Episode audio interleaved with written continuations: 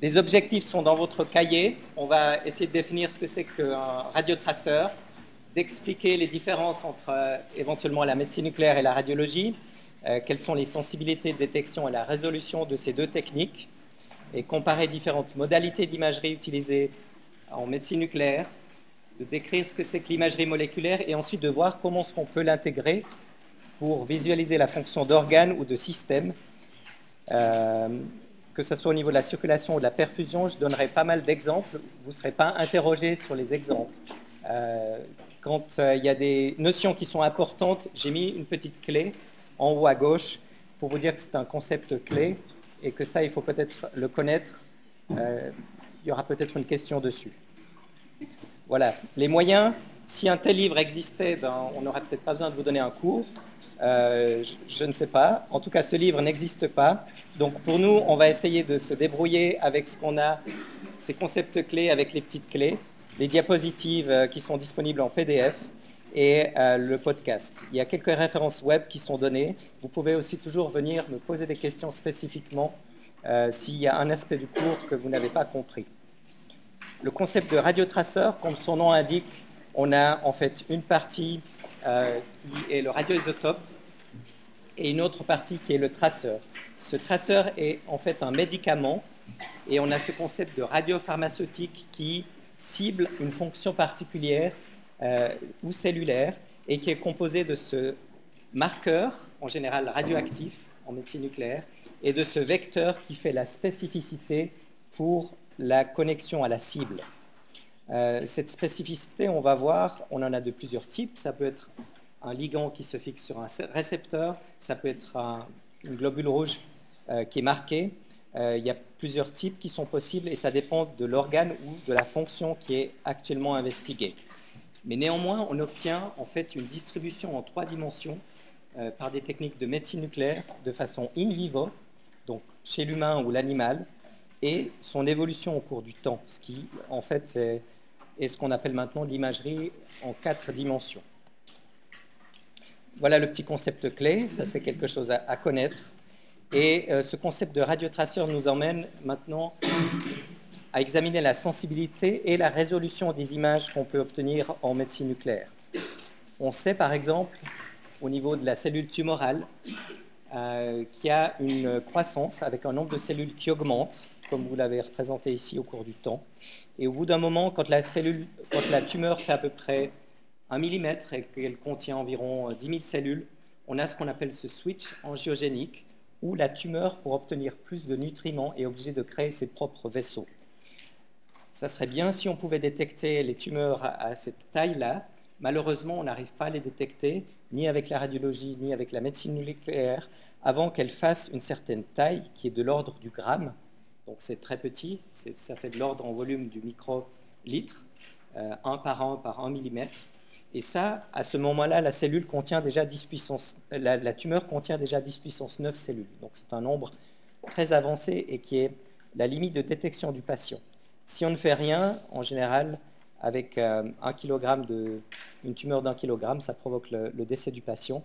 Et là, ça sera votre travail de trouver euh, de diagnostiquer d'abord ces tumeurs et ensuite d'appliquer la bonne thérapie euh, qui est spécifique aux patients pour éviter qu'il en arrive à ce stade.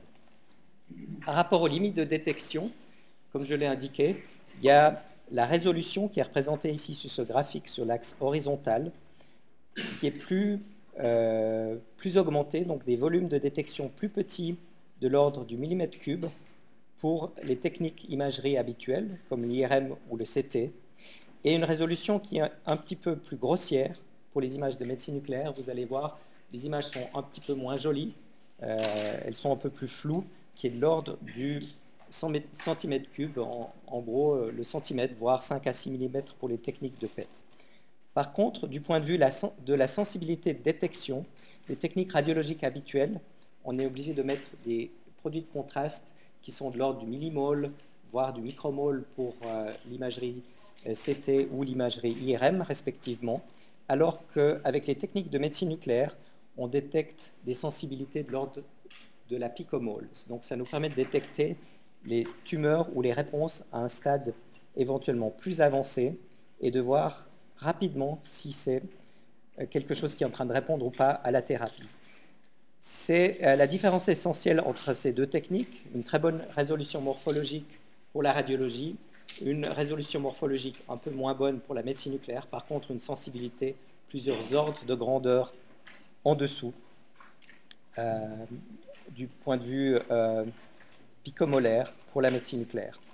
On a tout avantage à pouvoir combiner ces deux techniques, euh, et c'est ce qui, fait, ce qui se fait dans les nouvelles imageries hybrides, comme par exemple le PET-CT, qui combine la bonne résolution morphologique du CT, ici en haut, avec la bonne sensibilité du PET. Ici, par exemple, c'est chez un patient qui a une volumineuse tumeur ici, un gyste, une tumeur gastro-intestinale, qui est totalement nécrotique en son centre. On voit l'absence de tumeur viable, avec une fine couche ici qui correspond à la tumeur active et qu'on voit très bien sur les imageries PET. C'est euh, aussi euh, récemment qu'on a vu l'apparition de techniques qui combinent le PET et l'IRM. Euh, il y a une machine qui est de ce type installée à New York, l'autre à, Genève. C'est des techniques avec des machines qui vont être de plus en plus disponibles donc, on a aussi la possibilité de combiner toutes les techniques d'imagerie standards hybrides euh, entre la radiologie et la médecine nucléaire pour bénéficier de cette double résolution. Là, vous pouvez voir l'augmentation du nombre de scanners PET au cours du temps, et ça a vraiment démarré lorsqu'on a eu le premier PET-CT qui avait été installé ici, à Zurich. Et depuis lors, vous voyez, il y a à peu près 4000 euh, machines qui sont installées dans le monde entier. Euh, il y a une dizaine d'années, il n'y en avait qu'une euh, en, Suisse, maintenant, on approche à peu près une vingtaine de machines de ce type, avec quelque chose qui est totalement euh, transférable au niveau euh, micro-PET et au niveau préclinique, avec la possibilité de faire de la recherche translationnelle, d'examiner l'efficacité des différentes pharmacothérapies ou des différents traitements chez l'animal, et ensuite de revenir très précocement au niveau humain euh, et de pouvoir bénéficier comme ça de toute l'approche translationnelle qui permet de découvrir des euh, nouveaux médicaments. Par, rapport aux modalités d'imagerie dont je dois vous parler, je dois vous expliquer les différences entre des imageries statiques et dynamiques, entre un mode bidimensionnel ou tridimensionnel, et enfin entre le spectre ou le PET.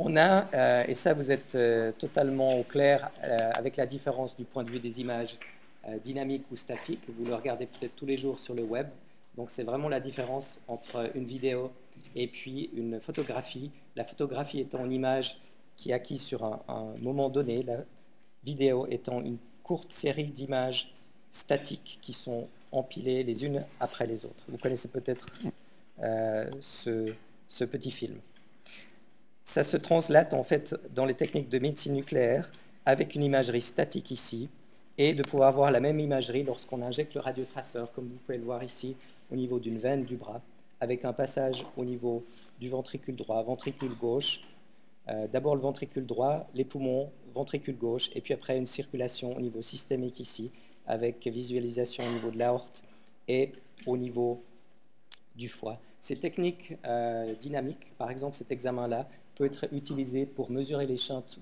gauche-droite euh, ou droite-gauche dans ce qu'on appelle la, ventriculographie de premier passage.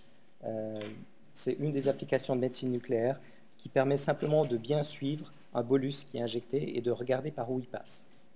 Et de pouvoir le quantifier par la suite, c'est quelque chose qu'on ne peut pas faire avec l'imagerie par CT ou l'imagerie par IRM, par exemple, de quantifier ces shunts droite-gauche au niveau de foramen ovale euh, perméable. La différence entre une imagerie 2D ou 3D, ça vous, vous, pouvez la comprendre aussi. Par exemple, ici, on a un mode 2D avec simplement une photographie euh, qui correspond au patient. Ici, on a un examen, et c'est un exemple aussi, euh, pour déterminer la présence de parathyroïde ectopique. Ici, vous pouvez voir qu'on a une captation au niveau de la thyroïde et des parathyroïdes normales qui ne sont pas visibles, qui sont cachées derrière la thyroïde, et que tout d'un coup, on a un foyer de captation ici, un petit peu en dessous, qui correspond à une erreur de migration, une erreur d'embryogenèse, avec une parathyroïde qui est en fait ectopique et qui est responsable d'une hyperparathyroïdie primaire chez ce patient. C'est quelque chose qui s'opère. Grâce à l'imagerie en fait tridimensionnelle, on a la possibilité de voir à l'intérieur du corps où se situe ce foyer anormal et de pouvoir aider et guider le chirurgien avec une approche tout à fait différente si elle est au niveau intrathoracique que si elle est au niveau sus-claviculaire. Donc ceci est la différence entre une imagerie 2D et 3D dans un cas euh, particulier. Je dois vous parler aussi de l'émission de positons, qui est l'autre type de médecine nucléaire qu'on peut euh, utiliser et qui, elle, correspond à l'utilisation de, de l'antimatière de l'électron. Un positon, c'est un, une antiparticule qui correspond en fait à un électron qui est chargé positivement euh, et qui est représenté ici, qui se fait lors d'une désintégration, par exemple F18, euh, en oxygène 18, avec émission de ce positon. Cette antimatière de l'électron arrive très précocement à rencontrer un électron qui se trouve dans la matière. Et ces deux particules, cette particule plutôt et son antiparticule, se réunissent et euh, provoquent ce qu'on appelle en fait une annihilation. Euh, après avoir effectué quelques collisions pour perdre un petit peu d'énergie avec quelques électrons dans la matière, il y a ce couple ici, cette annihilation qui s'appelle le positronium, qui a une durée de vie très limitée et qui correspond en fait à la rencontre entre la matière et l'antimatière, ce qui provoque en fait une annihilation. Les deux particules disparaissent et provoque en fait l'émission de deux rayons gamma qui partent en direction opposée, à 180 degrés l'un de l'autre, et qui ont chacun une énergie qui correspondait à euh, la masse de la particule selon euh, la théorie d'Einstein. E égale mc2, donc on trouve ce 511 kV qui correspond à la masse de l'électron. Ceci peut être détecté à l'aide euh, de détecteurs qui sont des blocs de cristaux. Je crois que c'est quelque chose que vous avez vu en physique en, première année, si je ne m'abuse, euh, où on a l'émission d'une euh, lumière qui peut être détectée ensuite par des photomultiplicateurs et transformée à l'intérieur d'un scanner TEP en un signal, puis en une image, comme par exemple ici, une récidive d'une tumeur cérébrale au niveau du cerveau. Je reviendrai sur cet exemple plus tard. Le spectre correspond à l'émission en fait euh, monophotonique. Euh, c'est un autre type de désintégration qui provoque, lui, qu'un seul rayon gamma. Et un peu comme un appareil photographique pour pouvoir faire une image, il s'agit en fait de contraindre avec une lentille que chez nous on appelle collimateur, de contraindre la direction des rayons gamma pour former une image et c'est ce qu'on fait avec ce collimateur. Et ici, vous voyez par exemple une imagerie d'une scintigraphie pulmonaire euh, effectuée en tournant tout autour du patient avec ce détecteur euh, dans le cadre d'une scintigraphie ventilée perfusée. Là, vous avez l'imagerie de la perfusion euh, au niveau des capillaires pulmonaires qui s'obtient en injectant des petites particules, des macroagrégats d'albumine humaine qui sont en fait emprisonnés et qui ne passent pas, les capillaires étant un petit peu plus grands que les capillaires. Euh, ces macroagrégats font à peu près 20 micromètres de diamètre et restent coincés comme ça au niveau de la vascularisation pulmonaire. Euh, et c'est ce que vous pouvez voir ici. Sur cet examen, il n'y avait pas de défaut notable avec l'absence d'embolie pulmonaire visualisée. Au niveau de l'imagerie moléculaire, quelle est sa place en fait par rapport aux autres types d'imagerie? Vous voyez ici que le PET et le SPECT possède une sensibilité haute, voire très haute, avec des résolutions euh, centimétriques, euh, donc moins bonnes que les résolutions qu'on obtient en radiologie habituelle, mais qui a un rôle en fait avec sa très haute et haute sensibilité par rapport aux autres techniques. Que représente l'imagerie moléculaire En fait, en médecine nucléaire, on a la possibilité de pouvoir observer différentes interactions euh, que vous avez étudiées ici ou que vous étudiez dans ce cours. Euh, c'est à peu près la diapositive la plus compliquée que je vous montre. Vous n'êtes pas obligé de connaître les différents éléments qu'il y a dans cette, euh, qui sont énoncés ici dans cette diapositive. Ce qu'il faut connaître, c'est ce que je mets ici autour, les différentes fonctions qu'on peut imaginer. En fait, en médecine nucléaire, avec des radiotraceurs spécifiques, avec cette capacité d'avoir ou de cibler une fonction spécifique au niveau cellulaire. On peut faire de l'imagerie ici du métabolisme avec un glucose, un sucre qui est radioactif, et je reviendrai là-dessus. On peut utiliser et faire l'imagerie du métabolisme des lipides, comme par exemple dans un, traceur qui s'appelle la fluorocholine qu'on utilise pour la prostate. On peut observer aussi le métabolisme des acides aminés, avec euh, comme par exemple euh, la fluoroéthyltyrosine qu'on utilise dans les examens cérébraux. Je vous montrerai des exemples de ça. On peut utiliser certains peptides qui se mettent du point de vue spécifique sur certains récepteurs, comme pour toutes les tumeurs neuroendocrines. On a la possibilité de faire de l'imagerie du récepteur à la somatostatine qui se trouve à la surface de la cellule. On peut aussi, euh, dans le cadre euh, de la maladie euh, de Parkinson, regarder ce qui arrive aux précurseurs des amines, comme par exemple la dopamine qu'on arrive à radiomarquer avec du fluor, et de voir quelle partie de substance nigrostriée, permet encore de transformer ceci en dopamine. On peut utiliser aussi des nucléosides radiomarqués pour déterminer quelle est la capacité de la cellule à se reproduire, à fabriquer en fait du DNA, et ça peut être utilisé dans certaines applications euh, pour mesurer l'effet des chimiothérapies. On peut faire de l'imagerie aussi au niveau de l'hypoxie, avec la capacité de certaines cellules de pouvoir accumuler certains traceurs lorsqu'elles sont hypoxiques et de pouvoir ainsi aider euh, les radiothérapeutes à mieux cibler ou à mettre plus de doses dans les endroits qui sont hypoxiques, parce que, comme vous savez peut-être, on a la peine à traiter par radiothérapie les cellules lorsqu'elles sont hypoxiques. Et on peut aussi faire de l'imagerie, en fait, de l'angiogenèse, en utilisant des traceurs spécifiques qui mettent en évidence ces nouveaux vaisseaux qui sont fabriqués lors euh, de la croissance de la tumeur ou lors de la métatastisation, euh, avec une capacité de mettre en évidence de façon précoce et peut-être mieux qu'auparavant les, euh, tumorales ou, les tumeurs. On a aussi d'autres techniques plus spécifiques pour déterminer l'apoptose. C'est des applications qui ne sont pas encore utilisées en technique. Euh, on peut utiliser l'expression génique avec un gène rapporteur qui peut être intégré dans un gène pour déterminer en fait si ce gène est exprimé. Et on peut avoir aussi des récepteurs spécifiques comme le récepteur à l'herceptine 2, des applications qui sont en cours euh, d'investigation en médecine nucléaire.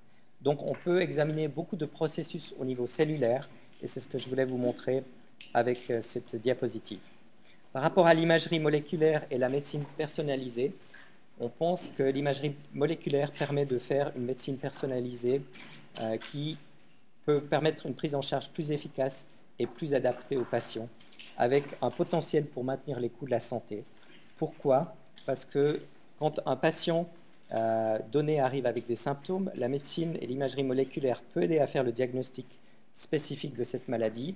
Elle peut aider aussi, en fonction du stade tumoral ou de l'expression ou de la non-expression de certains récepteurs, aider au choix du traitement pour un patient particulier. Elle permet aussi de déterminer le pronostic à long terme et de pouvoir éventuellement appliquer des traitements plus lourds pour les maladies qui au diagnostic présentent des euh, pronostics plus sombres. Elle permet aussi de faire le monitoring pendant le traitement.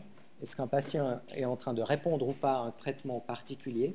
On sait qu'un certain nombre de chimiothérapies sont données, mais les patients ne bénéficient pas forcément de ces chimiothérapies. Ils, subissent les effets secondaires sans pouvoir bénéficier de cela.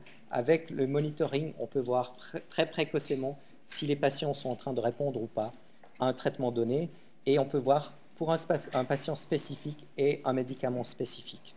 Lorsque ça ne répond pas, on peut bien sûr changer le traitement en conséquence.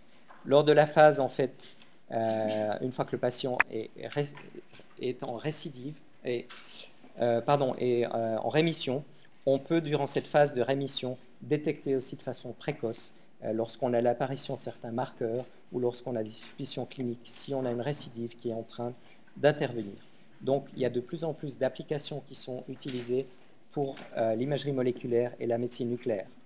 Je vous montre ici par exemple l'évaluation d'une réponse euh, thérapeutique. Il s'agissait en fait, c'est un cas dramatique d'une jeune patiente de 28 ans qui était fumeuse et qui s'est présentée lors d'un épisode de, pneumonie. On lui a fait une radio, on a découvert en fait une masse euh, thoracique importante. Euh, c'était une, patiente qui a essayé de bénéficier d'un traitement de radiochimiothérapie. Ce qu'on voit ici comme captation bilatérale, la patiente était encore sous sa pneumonie. C'est la raison pour laquelle on avait diagnostiqué son cancer. Donc on voit ici le cancer pulmonaire et on voit ici aussi quelque chose de non spécifique, inflammatoire, qui est la pneumonie qui a mis en évidence en fait son cancer. Ici, on s'aperçoit qu'après la chimiothérapie, l'indice SUV, qui est un indice de captation du glucose, n'a malheureusement pas été dans le bon sens. On a une augmentation de cet indice, avec une augmentation, si on veut, de l'agressivité de la tumeur. Elle n'a pas répondu à cette chimiothérapie. Et puis ici, sur cet examen, en fait, on s'est aperçu qu'il y avait euh, une toute petite hyperactivité ici au niveau d'une symphyse pubienne. Euh, là, on était au mois d'octobre. Et euh, cette patiente, on lui a laissé le bénéfice du doute. On a continué à faire une radiothérapie malheureusement, la radiothérapie euh, a été euh, inefficace dans les endroits où elle n'a pas été appliquée. Ici, le SUV a diminué d'à peu près la moitié, mais on voit qu'il y a une progression métastatique au niveau de l'os, au niveau du foie, extrêmement rapidement, et cette patiente est décédée peu avant la fin de l'année 2005. Donc on arrive à déterminer assez précocement l'effet ou pas d'une thérapie, et comme par exemple ici, dans les tumeurs gastro-intestinales, on voit que même de façon très précoce, pour une tumeur qui a une taille extrêmement importante, comme vous pouvez le voir ici, on a une extinction complète sans vraiment un, changement de volume drastique ici au niveau de cette tumeur qui reste vraiment énorme. Euh, on n'a pas une coupe au même endroit ici, mais du point de vue taille physique, la tumeur n'avait pas diminué. Par contre, en 7 jours, ici, on voit qu'une minime discrète captation encore visualisée dans un endroit euh, au niveau de cette tumeur. Et le patient traité avec euh, l'imatinib, en fait, permet, euh, sans effet cytoréducteur, avec juste un effet cytostatique des thyroïdes kinase inhibiteurs, permet de maintenir cette tumeur sous contrôle. Et c'est quelque chose qu'on peut voir très précocement. Si ce patient, au bout de 7 jours, n'avait pas répondu, éventuellement une autre thérapie ciblée aurait pu être introduite. On sait aussi qu'on a des valeurs pronostiques de cet examen euh, PET ou TEP euh, au niveau du lymphome, avec ici par exemple la visualisation euh, après un traitement de six de chimiothérapie, pardon, d'une extinction complète. Ici, on avait un lymphome en fait qui était de stade 4 avec une atteinte sus-diaphragmatique et sous-diaphragmatique ici au niveau des ganglions et une atteinte effectivement étendu, c'est quelque chose qui est extrêmement bien répondu, et on sait qu'ici, après un traitement, lorsqu'on a encore la captation et la persistance de tumeurs, on sait que le pronostic est euh, très sombre ici, avec euh, un bon nombre de patients qui ne passent pas une année, plus de la moitié des patients ne survivent pas à une année lorsqu'on ne peut pas éteindre ces captations PET. Et lorsque le traitement PET est négatif après le traitement, on sait qu'on a un très bon pronostic. Ceci permet d'envisager en fait des suivis qui sont différents ou des greffes ou des intensifications de traitement. Quel est l'impact du PET-CT euh, en oncologie? C'est quelque chose qui est extrêmement utile, comme vous pouvez le voir ici au niveau du diagnostic. Euh, on sait que dans 63% des cas, lorsque au moment du diagnostic on fait un PET-CT, on a en fait une modification du changement en général, ça peut aller jusqu'à éviter une biopsie dans 30% des cas ou la faire dans un autre endroit euh, qui serait plus atteint par la maladie. On sait que pour à peu près un tiers des patients, ça ne change rien. Donc c'est juste confirmatoire. Euh, mais ça change pour une bonne partie des patients. De même qu'au niveau de la thérapie, lorsqu'on doit choisir une thérapie donnée, eh bien, dans 40% euh, des patients, il n'y a pas de changement. on a cette phase confirmatoire ici, dans 26%, ça nous renforce de donner la thérapie qu'on avait envie de donner. Par contre, dans 34% des cas, donc dans à peu près un tiers des cas, euh, ça change euh, la thérapie avec une thérapie différente qui serait donnée, éventuellement un passage de curatif en palliatif ou de palliatif en curatif, suivant ce qu'on trouve sur l'imagerie. Ceci est quelque chose d'important parce que quand on regarde euh, ce que le CT a été, qui a été introduit il y a à peu près une trentaine d'années, le CT, lors de son introduction, avait permis de changer la thérapie dans à peu près 14% euh, des cas au niveau du crâne et dans à peu près 17% des cas au niveau du corps entier. Donc c'est vraiment une technique qui est en pleine évolution et vous allez être confronté, si vous occupez de patients oncologiques ou même si vous êtes en, médecine générale, euh, vous allez être confronté avec l'utilisation de ces techniques pour le changement et le guidage des thérapies. Par rapport à l'imagerie fonctionnelle, c'est vrai qu'on peut examiner un organe particulier ou un système, et je vais vous montrer quelques exemples. L'exemple le plus connu est celui de la thyroïde. la scintigraphie thyroïdienne a été introduite il y a plus d'une cinquantaine d'années avec la capacité d'obtenir de l'iode qui était radiomarqué. On a pu donner cette iode aux patients et on a pu examiner certaines choses au niveau normalement de la détection euh, des hyperthyroïdies, de la détection des goitres, voire de la détection des cancers. Je vous montre ici euh, ce sympaporteur. Je suis sûr que vous avez vu ce sympaporteur euh, NAI qui permet en fait, avec un couplage du, du, sodium, de faire entrer à l'intérieur de la thyroïde des molécules d'iode. Ces molécules, lorsqu'elles sont radiomarquées, ça ne change en rien par rapport au corps l'utilisation de cette molécule. Et donc, on peut suivre l'intégration de ces molécules d'iode au niveau des cellules thyroïdiennes. Et ceci vous montre, par exemple, un certain nombre de cas avec la visualisation d'une thyroïde qui est tout à fait normale, euh, avec ici cet euh, aspect en aile de papillon. On voit ici effectivement l'apparition d'un goitre avec la présence d'un nodule froid, euh, visualisé ici. On sait que les nodules froids sont beaucoup plus souvent des cancers que les nodules chauds. Donc tout nodule froid visualisé lors d'une scintigraphie thyroïdienne doit être ponctionné parce que dans un certain nombre de cas, il s'agit de cancer de la thyroïde. Ici, on voit quelques exemples d'autonomie nodulaire. Il peut arriver que certaines régions de la thyroïde dans un goitre euh, se mettent à capter et à obtenir une autonomie. Il n'y a plus de rétrocontrôle et le patient devient hyperthyroïdien. Ça permet éventuellement de traiter aussi ces cas en donnant de l'iode radioactif pour détruire les parties de la thyroïde qui captent le plus l'iode. On arrive à faire redevenir comme ça des patients euthyroïdiens. Je vous montre ici euh, l'utilisation thérapeutique de cette imagerie. On peut, en donnant de très grandes quantités d'iode radioactive, en fait traiter les cancers de la thyroïde qui sont différenciés, qui ont encore cette capacité de pouvoir intégrer l'iode radioactif. Et ici, vous voyez au cours du temps un patient qui est venu et qui a eu jusqu'à quatre traitements avec au début, et ça c'est normal d'obtenir une grande captation comme ça, le chirurgien ne peut pas enlever toute la thyroïde. Lorsqu'on a détecté un cancer thyroïdien, il y a des endroits où il reste quelques petites parties de la thyroïde. Notre examen étant tellement sensible, euh, on obtient ici une imagerie qui nous montre la présence en fait de nombreuses captations euh, thyroïdiennes. On voit aussi sur cette imagerie la captation non spécifique avec un certain nombre euh, de symporteurs NAI qui sont exprimés au niveau de l'estomac, au niveau des glandes salivaires, du nasopharynx, au niveau du tube digestif, avec élimination ici de l'iode radioactif circulant au niveau de la vessie. Ici, on voit lors du deuxième traitement la présentation de quelques ganglions lymphatiques qui n'ont pas été éliminés lors du premier traitement euh, à chaque traitement, c'est quelque chose qui régresse, mais on doit appliquer jusqu'à 3, 4, 5, voire 8 euh, traitements ou même plus euh, en fonction du cancer de la thyroïde. Il y a certains cancers, lorsqu'ils sont peu avancés, on arrive à détruire tout en un traitement.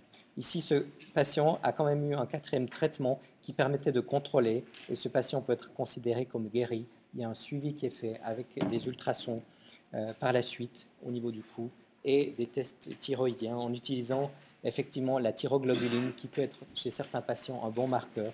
Normalement, ce patient n'ayant plus de cellules thyroïdiennes, il ne devrait plus avoir de thyroglobuline détectable dans le sang. Donc l'utilité au niveau thérapeutique. Avec euh, le fluorodéoxyglucose, on peut examiner aussi un organe en particulier, comme par exemple ici le cerveau, avec la visualisation précoce de maladies d'Alzheimer et la diminution du métabolisme dans les endroits frontaux euh, qui sont atteints en premier lors de la maladie d'Alzheimer. On arrive à obtenir une détection assez précoce euh, de ces maladies d'Alzheimer lorsqu'on est peut-être même à un stade où euh, la maladie n'est pas avancée, on peut avoir des déficits cognitifs modérés et on arrive à prédire si ces déficits cognitifs modérés vont ou ont évolué vers une maladie d'Alzheimer ou pas. Donc c'est un examen euh, qu'on va euh, utiliser de plus en plus euh, dans le futur, avec aussi la possibilité de nouveaux radiotraceurs qui arrivent maintenant pour faire l'imagerie directement de la plaque amyloïde. Ici, je vous ai parlé de l'utilisation de dopamine radioactive, de fluorodopa, pour mettre en évidence la capacité de synthèse des cellules négrostriées de pouvoir synthétiser la, la dopamine. Ici, on voit chez un patient qui est normal un noyau codé et un, striatum et un putamen tout à fait normaux des deux côtés. On voit chez un patient qui a une maladie de Parkinson prédominant à droite, on voit l'effet croisé sur les ganglions de la base à gauche. On voit une atteinte en fait ici du euh, putamen avec une diminution aussi déjà visualisable au niveau du noyau euh, codé, euh, ce qui permet de confirmer le diagnostic de maladie de Parkinson. On voit ici cette intégration avec la dopamine radioactive qui, par une dopa décarboxylase au niveau des euh, neurones, permet d'être transformée en dopamine. C'est une visualisation en fait de la capacité de synthèse. C'est un radiotraceur qui est euh, au niveau présynaptique. Il y a d'autres radiotraceurs qui permettent de visualiser en fait la dopamine au niveau postsynaptique. Je vous montre encore un exemple de scintigraphie myocardique avec euh, l'utilisation aussi de thallium radiomarqué qui lui passe au niveau de la pompe NAK-ATPase comme le potassium à l'intérieur de la cellule qui permet de dire si les cellules myocardiques sont en fait euh, viables ou pas, s'il s'agit d'un infarctus euh, ou alors si la cellule peut encore travailler. On a d'autres radiotraceurs qui peuvent se coupler aussi ici au niveau des mitochondries euh, je pense que c'est important de savoir qu'on utilise du technétium 99M, c'est notre radiotraceur, notre radioisotope, si vous voulez, le plus fréquent. Euh, ces noms barbares des molécules sont peut-être pas importantes euh, à, reconnaître ici pour la perfusion myocardique. Ça permet de voir ici, lorsqu'on fait une imagerie tridimensionnelle, la présence d'un infarctus volumineux ici, aussi bien au repos et au stress, qui nous dénote la présence d'une cicatrice d'infarctus et pas euh, d'une ischémie. Là, on peut faire l'imagerie de la fonction aussi, en faisant une accumulation et une, série d'images dynamiques synchronisées avec le rythme cardiaque. On peut mesurer les volumes télésystoliques, télédiastoliques, comme vous pouvez le voir ici sur cette imagerie. Ça permet de voir aussi euh, l'amélioration éventuelle euh, sous un traitement médicamenteux d'une d'un patient qui avait un pontage euh, dans lequel malheureusement, avec cette angioplastie qui avait été réalisée, certains petits vaisseaux ont été recouverts et une partie du myocarde qui était devenue ici ischémique. Sous simplement un traitement médicamenteux sans réintervention, ce patient a pu récupérer une perfusion myocardique tout à fait normale ici, dans ce myocarde, comme vous pouvez le voir sur cette imagerie combinée d'imagerie de perfusion avec un CT euh, angiographique des coronaires. On a aussi la possibilité de mesurer du point de vue quantitatif, euh, notamment l'activité et le flux myocardique dans le myocarde même, comme vous pouvez le voir ici de façon semi-quantitative, simplement en comparant les régions saines du myocarde par rapport aux régions euh, non saines. On a un individu qui est tout à fait normal ici, avec chez un patient une scintigraphie qui semble être euh, identique. pas trop d'anomalies ici, hormis peut-être une petite hypo, perfusion pour les plus perspicaces d'entre vous, avec cependant, lorsqu'on le mesure de façon absolue, une nette diminution du flux myocardique au stress, avec euh, la révélation aussi d'une ischémie euh, microvasculaire chez ce patient qui était diabétique, qui n'aurait pu être mis en évidence autrement, car du point de vue angiographique des coronaires, on ne peut pas mettre en évidence les tout petits vaisseaux qui sont inférieurs à 500 micromètres. Par rapport au PET, au fluorodéoxyglucose, vous devez connaître ce radiotraceur. On a ce sucre radioactif qui est utilisé du point de vue oncologique et qui circule dans le sang, qui est extrait euh, de la circulation euh, sanguine et qui arrive au niveau des cellules grâce à l'intermédiaire d'un transport actif, euh, LUT1 en particulier, et qui peut avoir la phosphorylation qui est faite par l'exokinase, cette première étape dans le cycle de Krebs euh, qui permet au radiotraceur d'être phosphorylé. Une fois que ce radiotraceur est phosphorylé, il peut malheureusement plus être utilisé, euh, que ce soit en glycolyse, dans la génération euh, de, glycogène ou dans le chant des pentoses. Donc ce radiotraceur s'accumule au niveau de la cellule. ce qui nous permet de mettre en évidence certaines cellules qui peuvent être dues au cancer ou des processus inflammatoires qui ont des expressions et un métabolisme augmenté par rapport aux cellules normales. On a ici par exemple la visualisation d'un patient qui avait un cancer du sigmoïde qui était opéré, qui était censé être guéri de son cancer du sigmoïde, avec quand même la visualisation, comme vous pouvez le voir ici, d'une toute petite métastase hépatique qui n'aurait pas été visualisée autrement. Et en passant chez ce patient, on a mis en évidence la présence d'un cancer de la prostate, le fluorodéoxyglucose n'étant pas le meilleur radiotraceur, mais les cancers de la prostate agressifs peuvent être, visualisés ici. Et on a fréquemment la découverte d'environ 4% de cancers qui n'étaient pas connus chez les patients qui ont déjà un cancer euh, et qui font des imageries ici chez nous. Euh, ici, je vous montre la présence d'une patiente qui était hospitalisée pendant euh, plus de deux mois en fait en médecine interne, sans trouver de raison pour son état fébrile. On lui a effectué en désespoir de cause un examen PET qu'on peut faire dans les fièvres d'origine inconnue pour diagnostiquer l'origine de cette inflammation et on a pu mettre en évidence quelque chose qui était difficilement visualisable ici sur l'imagerie CT qu'elle a eu habituellement, en fait. C'est vraiment quelque chose qu'on peut voir a posteriori, mais pas a priori. Le PET a permis de mettre en évidence ce lymphome abcédé chez cette patiente qui a pu être euh, traitée et sortir de l'hôpital par la suite. Je vous montre encore quelques exemples. Hein. Je crois que j'ai peut-être encore cinq minutes à partir maintenant. On a commencé un petit peu en retard, si vous me l'accordez. Euh, ce bilan pour le cancer pulmonaire, en fait, a mis en évidence la tumeur principale qu'on voit ici, avec la visualisation d'un certain nombre de ganglions, euh, ici au niveau médiastinal, la visualisation de ganglions qui sont contralatérales, en général précluent une opération. On doit faire une radiochimiothérapie euh, adjuvante avant d'effectuer l'opération.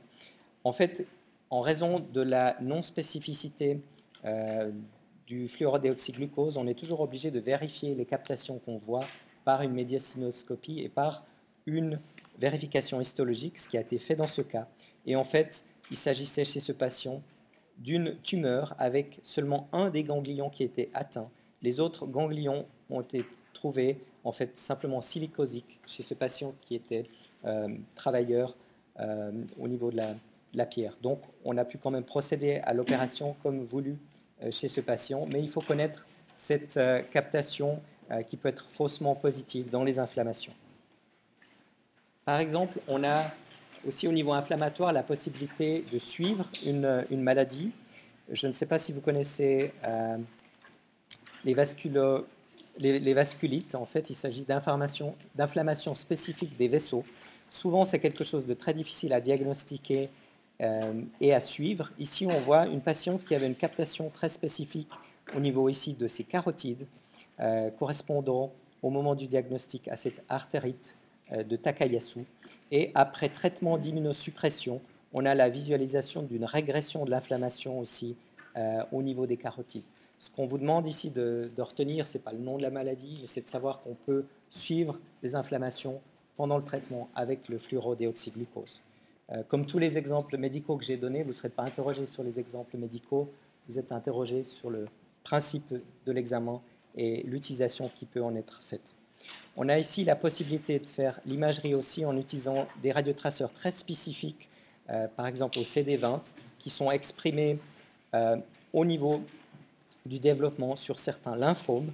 Euh, et là, par exemple, on a la capacité de pouvoir détecter dans un premier temps, avec cette scintigraphie, l'expression des lymphomes non hodgkiniens et de pouvoir les traiter, comme on l'a fait pour le traitement du cancer de l'iode, on peut mettre des grandes quantités de traceurs radioactifs qui vont se lier spécifiquement à, ces anticorps et au cycle euh, et aux cellules qui expriment spécifiquement euh, ce CD20 et de pouvoir ainsi traiter avec régression complète de la maladie.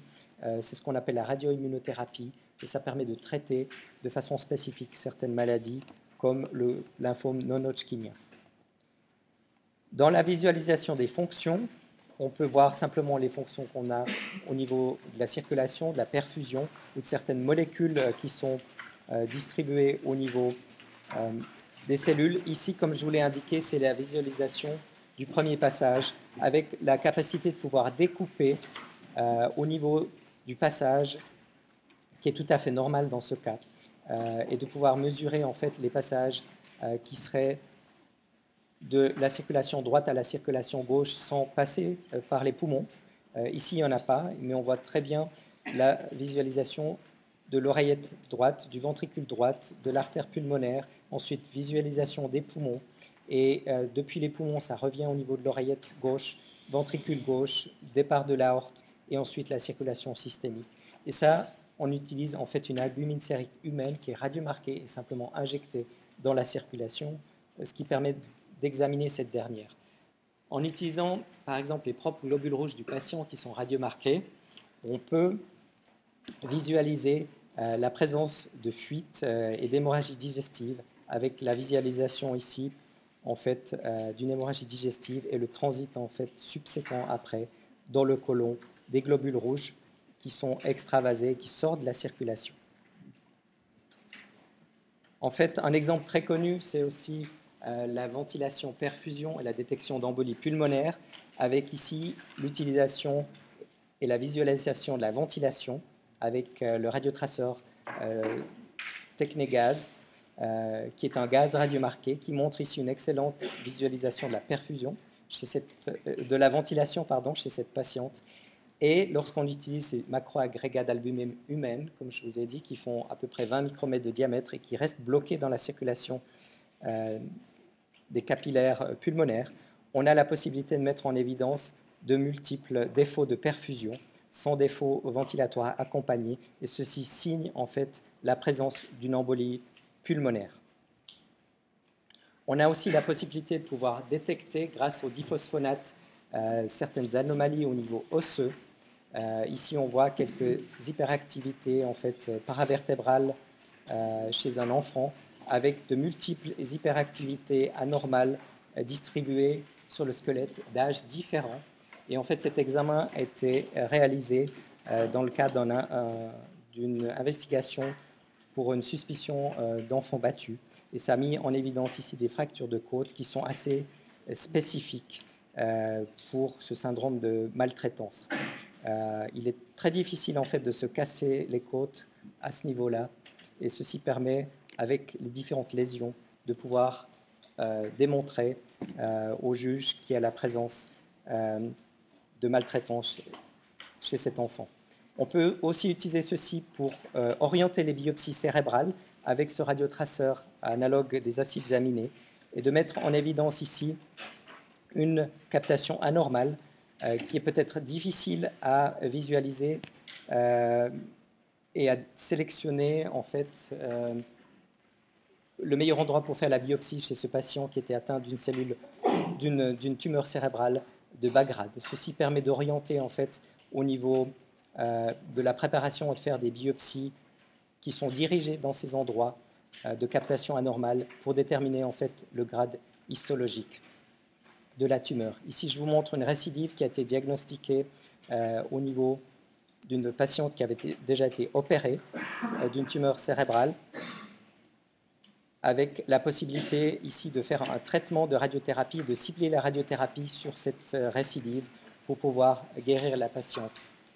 Je vous montre ici encore euh, le diagnostic et la possibilité de visualiser certains ganglions dans le cadre d'une tumeur chez une femme qui avait un cancer du col et de pouvoir traiter spécifiquement euh, ces tumeurs ici avec un accélérateur linéaire et de pouvoir caler en fait avec cet accélérateur linéaire le champ d'irradiation sur l'imagerie euh, et sur les ganglions qui ont été visualisés au niveau du PET et qui n'auraient peut-être pas été traités car ils avaient une taille normale du point de vue radiologique.